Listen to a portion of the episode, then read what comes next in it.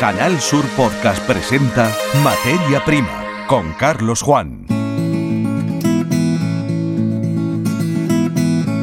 Bienvenidos a un nuevo episodio de la saga Materia Prima, la sección podcast de Canal Sur Radio y Televisión.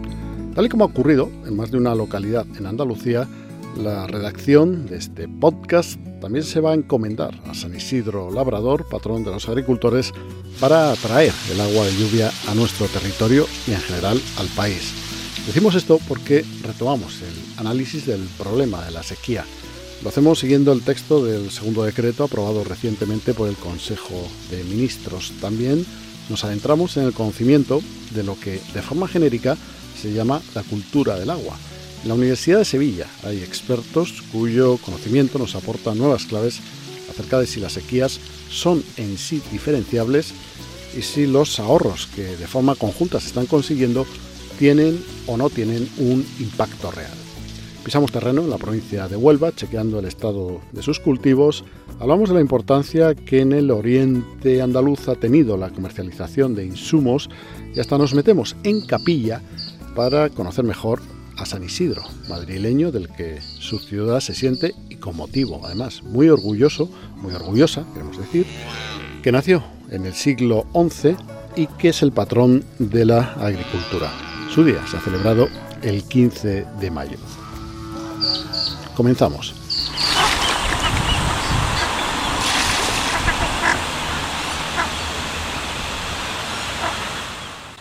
Tres son los eh, decretos contra la sequía aprobados por el Gobierno de la Junta de Andalucía.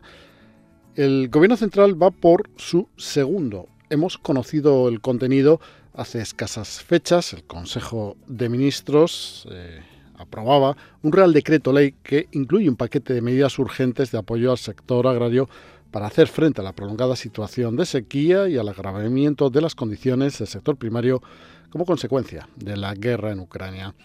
De esta forma, el Gobierno ha elevado a 2.190 millones de euros las ayudas agrarias y las habilitadas por el Ministerio para la Transición Ecológica y el Reto Demográfico en materia de aguas.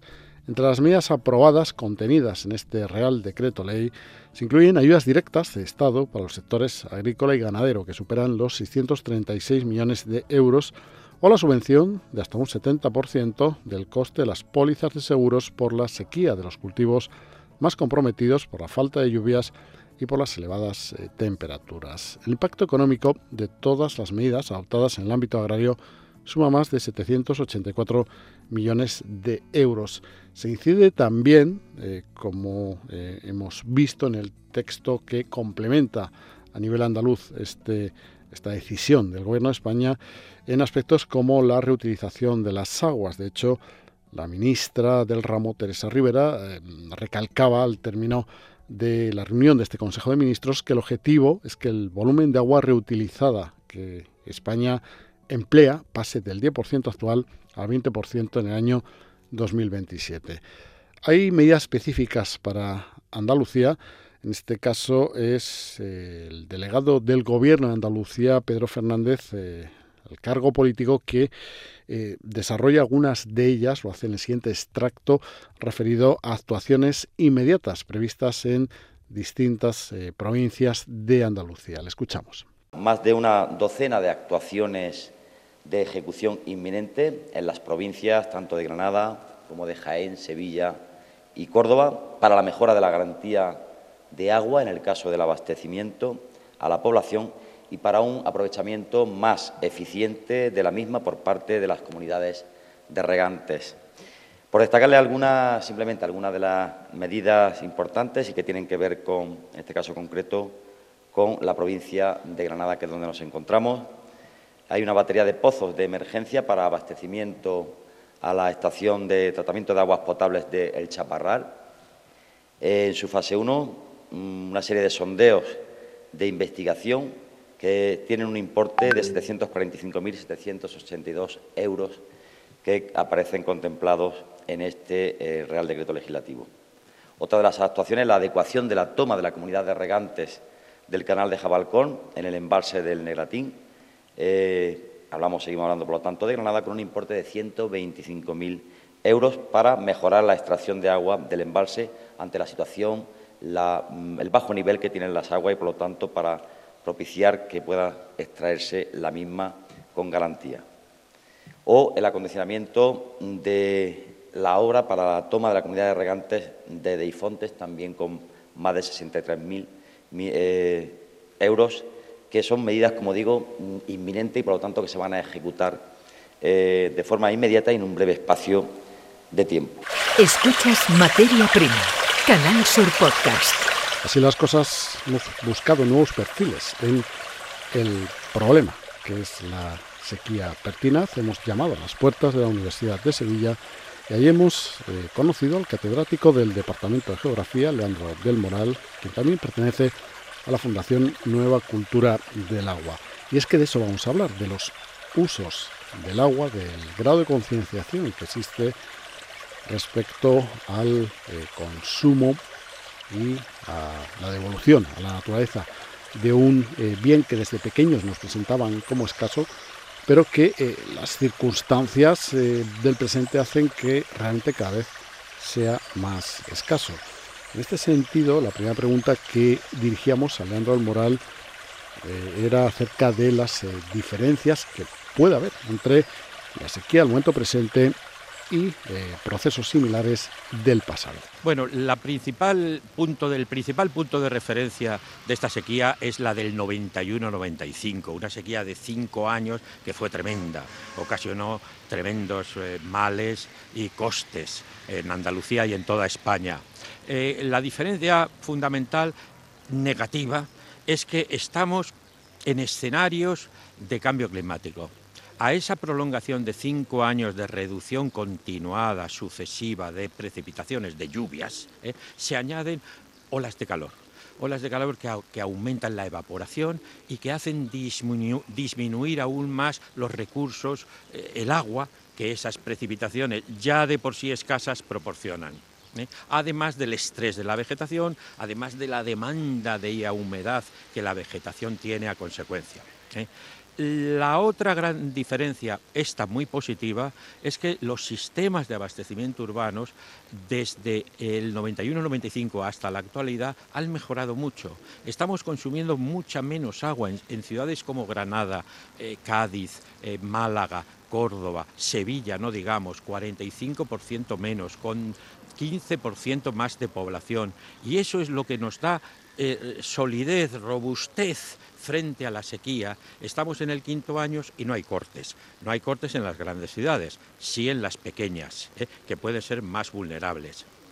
Una diferencia también respecto de aquella sequía es que el regadío, aunque ha hecho unos enormes esfuerzos y costes, inversiones de modernización, de aumento de la eficiencia, ha extendido sus cultivos, ha intensificado sus cultivos y sus producciones y ha aumentado el consumo de agua, lo cual lo hace más vulnerable. Y ellos sí que están padeciendo, nosotros, toda la sociedad que nos identificamos con los regantes, están padeciendo severas y duras restricciones desde casi casi el primero o segundo año de sequía a diferencia de los sistemas urbanos que han reducido notablemente y se han preparado mejor frente a la sequía.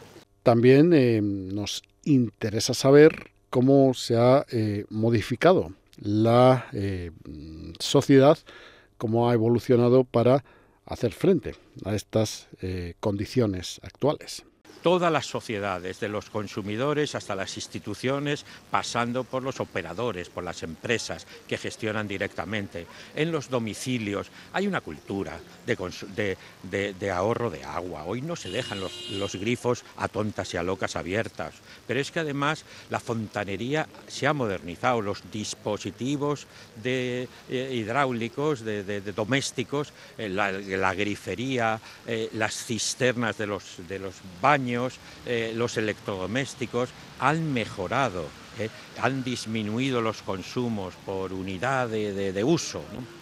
mm, en las empresas han disminuido las pérdidas, las fugas, ¿eh? ha, aumentado, ha aumentado el control, el agua controlada, ha disminuido el agua no controlada, que es la expresión, la expresión técnica. Eh, eh, la, estructura tarifaria también se ha evolucionado hacia una estructura tarifaria que penaliza más los altos consumos, bonifica los consumos más reducidos. Todo ello ha dado lugar a un descenso, pero no solo en, las grandes ciudades de Andalucía, sino de toda España, Madrid, Barcelona, etcétera. ¿eh? Lo cual no quiere decir que en escenarios de prolongación de esta sequía, un año, dos años más, nos veamos en serias dificultades y que además las pequeñas y medianas mm, poblaciones están menos preparadas porque tienen menos capacidad organizativa, administrativa, técnica, económica para afrontar el problema como lo han tenido Cádiz, Sevilla, Córdoba o Granada o Málaga. Alejandro del Moral, catedrático del Departamento de Geografía de la Universidad de Sevilla. Eh, le preguntábamos finalmente si ha calado la cultura del agua en el consumidor, en cualquier tipo de consumidor, eh, ya sea el agrícola como el ciudadano. Yo pienso que en el consumidor doméstico hay una cultura del agua. Cuando se le pregunta a un consumidor doméstico cuáles son los problemas del agua, habla del despilfarro en los hogares, no tiene conciencia porque hay una, una visión muy solidaria eh, de legitimidad hacia los usos agrarios y todavía después de 20, 30 años de información no sabemos que la agricultura consume el, 80, 85 o como en la cuenca del Guadalquivir el 87% del agua. Y esto no es una crítica, es una realidad. ¿eh? Es una realidad porque nuestro sistema socioeconómico, nuestra cultura, nuestra historia nos ha conducido a ello, pero la población lo tiene que saber. Tiene que saber que en Sevilla o en Cádiz se está consumiendo el 40-45% menos de agua, hemos bajado de 170 litros por día a 110 o 112 litros por día por habitante y, el regadío, pese a la modernización y a la a la inversión y la tecnificación que ha aumentado la eficiencia, consume más agua porque se ha expandido y porque las hectáreas, cada una de las hectáreas, hace un cultivo más intensivo, pongamos el ejemplo del, del, olivar, que es visible para toda la población cuando salimos de las ciudades o recorremos los campos, consumen, mm, evaporan, necesitan para su propio desarrollo vegetativo más agua que hace 30 años. Esta es la situación que tenemos, pero eh, hay que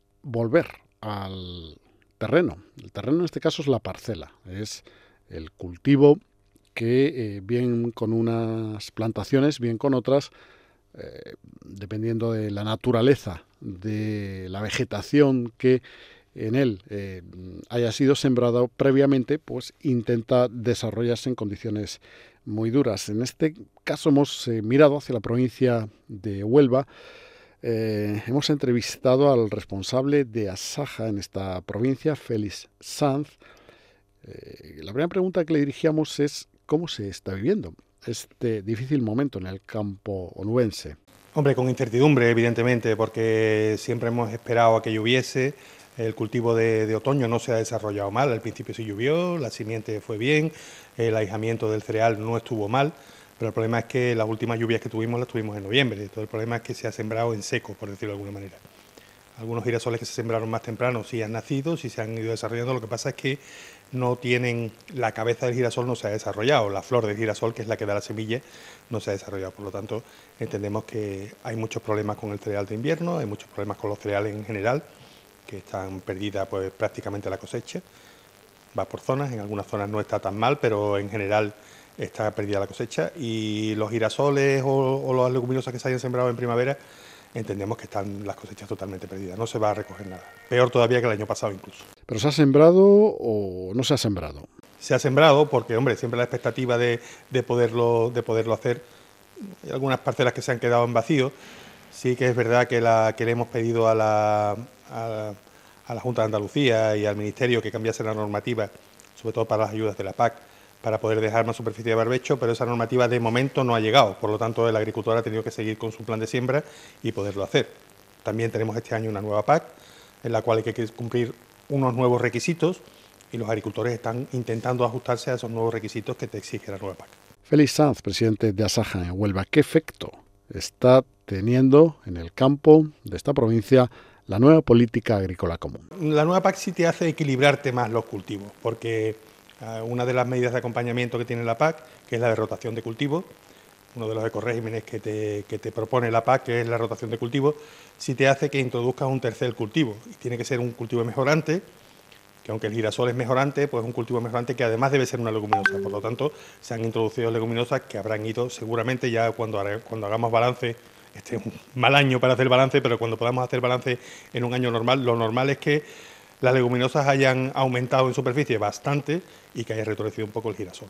Sería lo normal. Y finalmente, con todas estas consideraciones, ¿qué es lo que podemos decir del cereal? Un cereal que se encuentra con muy poca producción o ninguna. Incluso la provincia de Huelva no está tan mal como si te vas a la provincia de Sevilla o la provincia de Cádiz, que está todavía peor la zona. Y si te vas hacia, hacia Castilla-La Mancha, pues todavía peor. O sea que que es un año meteorológico muy complicado, muy malo, que vamos arrastrando sequía desde hace cuatro años con déficit, llevamos cuatro años con déficit de agua y este año creo que está siendo el peor en cuanto a precipitaciones. La verdad es que estamos en mayo, todavía puede llover algo, no sé si la lluvia que venga ahora vendrá a arreglar cosas o a empeorarlas, dependiendo de cómo caiga y que de qué tipo de lluvia eh, nos caiga. Evidentemente para los cultivos extensivos ya va a ser muy complicado. Muchas gracias, Feliz Sanz, presidente de Asaja por ser parte de eh, los contenidos de un nuevo episodio de Materia Prima donde la sequía toma el protagonismo. Escuchas Materia Prima. Canal Sur Podcast.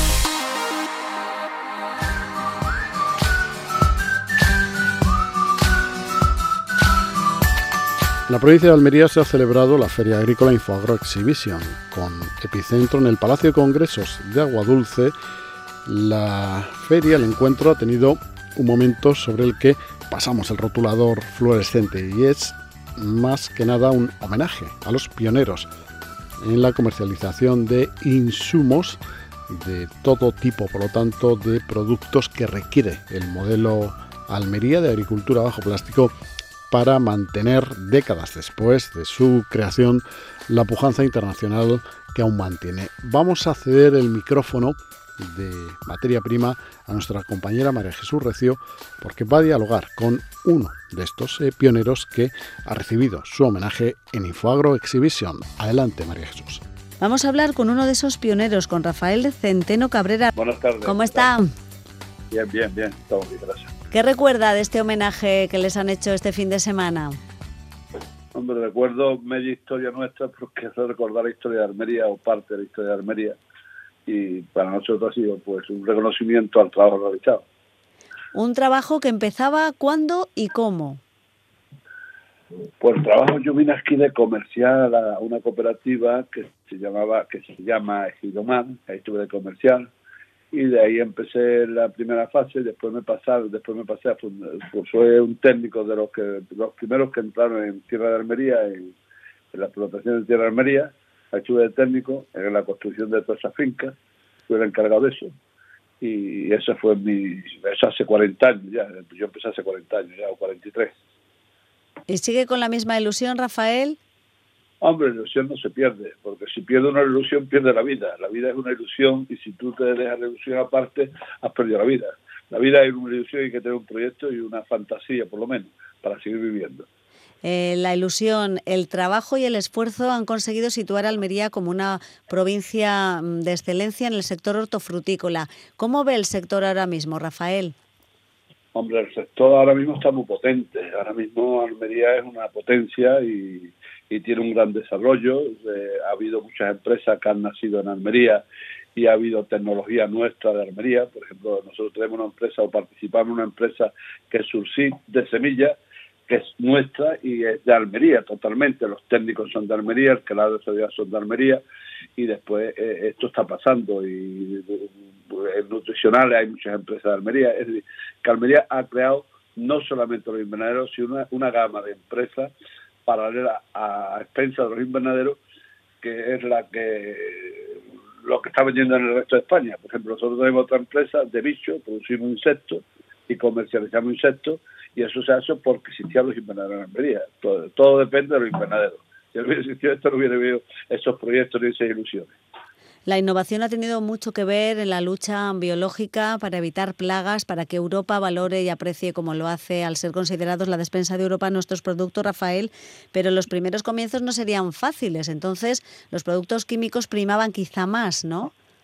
Sí, hombre, al principio lo único que se trataba eh, con químico puro y duro, incluso llegó un momento que no pudimos exportar a Alemania porque nos cerraron la frontera por residuos. Y a partir de ese momento que fue un momento, eso hará, no sé, pero debe ser 15 años, 20, 15 o 20 años nada más. Entonces cerraron la frontera y, y entonces en ese momento empezó el desarrollo de todas estas cosas que estamos hablando ahora. ¿Y el futuro por dónde va en esto de la lucha biológica, Rafael? ¿Cómo están investigando ahora en el siglo XXI?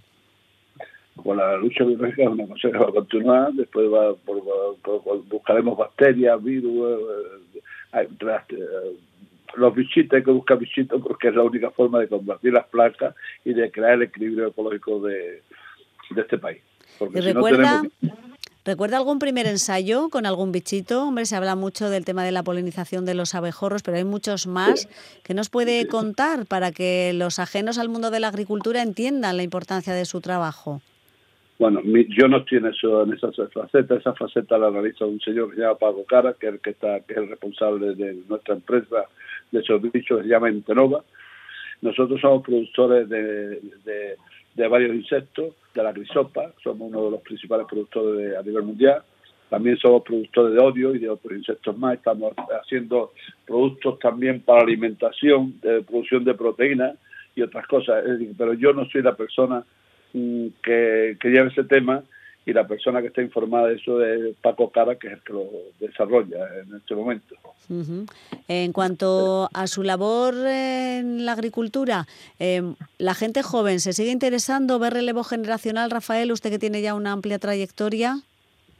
Yo creo que sí, hay mucha gente joven. Y hoy día Almería eh, se puede decir que en un invernadero hay un técnico además un agricultor técnico o que tiene carrera, es decir, que hay un nivel cultura, un nivel de profesionalidad muy alto.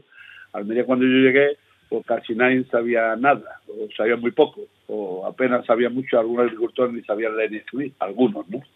Pero hoy día, el día en la agricultura, si te encuentras arquitecto, te encuentras abogado, te encuentras economista, te encuentras ingeniero agrónomo, te encuentras lo que quieras, lo encuentras como empresario agrícola. Hay muchos empresarios agrícolas de muchas profesiones lo cual eso da un, un ámbito, una, una visión de Almería mucho más, eh, mucho que se puede desarrollar mucho más.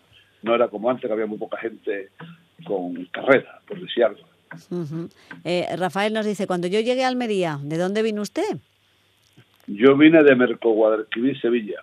A mí me contrató Manuel Navarro, que era el gerente de Gidomán, y me trajo aquí para el mercado nacional y después ya pasé por varias empresas de Almería, entonces ya pasé por Tierra de Almería, fui el, primer técnico, el primer, el primer técnico que entró en Tierra de Almería y se puso media finca aquella, la construcción la me la llevaba yo, y después de una época lo llevé yo, después puse finca en producción, he tenido una larga historia en este tema. Un largo historial, desde luego. Y con ganas de continuar cuánto tiempo, Rafael. El acento sevillano no lo ha perdido, ¿eh? Del todo.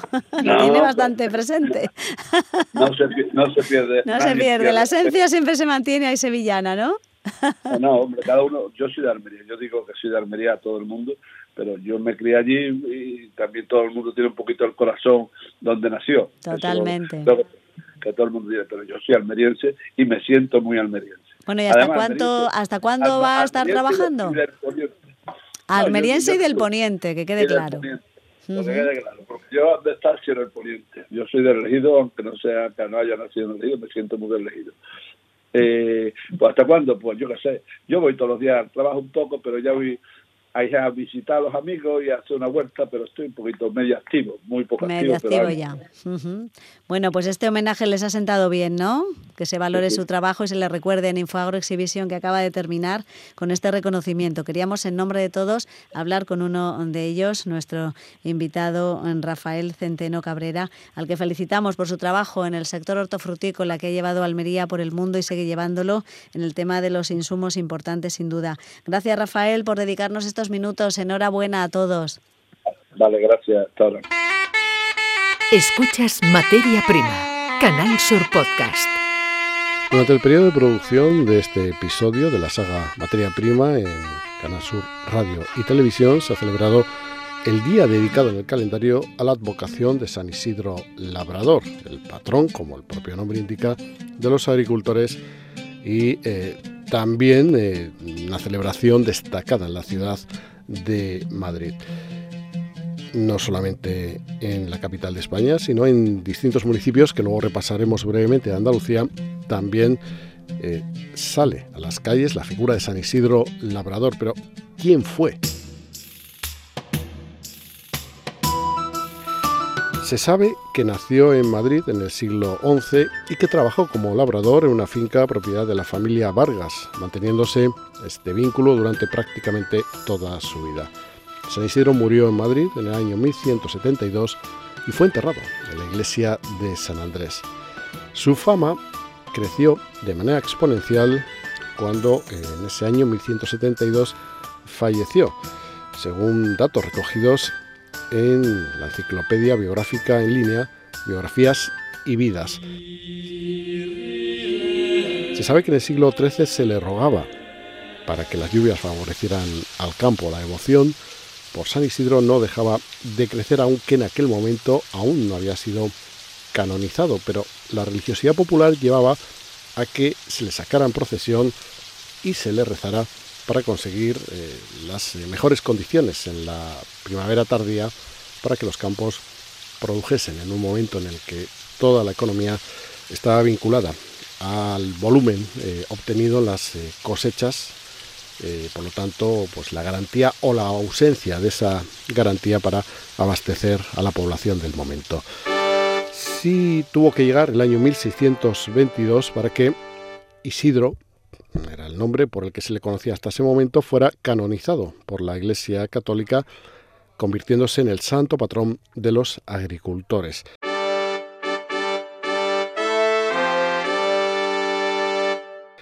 La verdad es que se le atribuyen hasta 438 milagros, según el portal oficial de la Hermandad San Isidro Labrador, pero hay que decir que la mayoría de ellos son relatos añadidos después de su fallecimiento debido a esa eh, fuerza que, como decíamos, la religiosidad eh, popular eh, tuvo la devoción, sobre todo desde el pueblo de Madrid, hacia su persona. La popularidad de San Isidro, además, se vio relanzada debido al apoyo que recibió de la monarquía española a finales del 500 y durante la primera mitad del siglo XVII. El fervor que suscitaba Isidro hizo que desde Isabel la Católica se practicara la costumbre de que cada vez que las reinas caían enfermas se encomendaran al santo para su curación.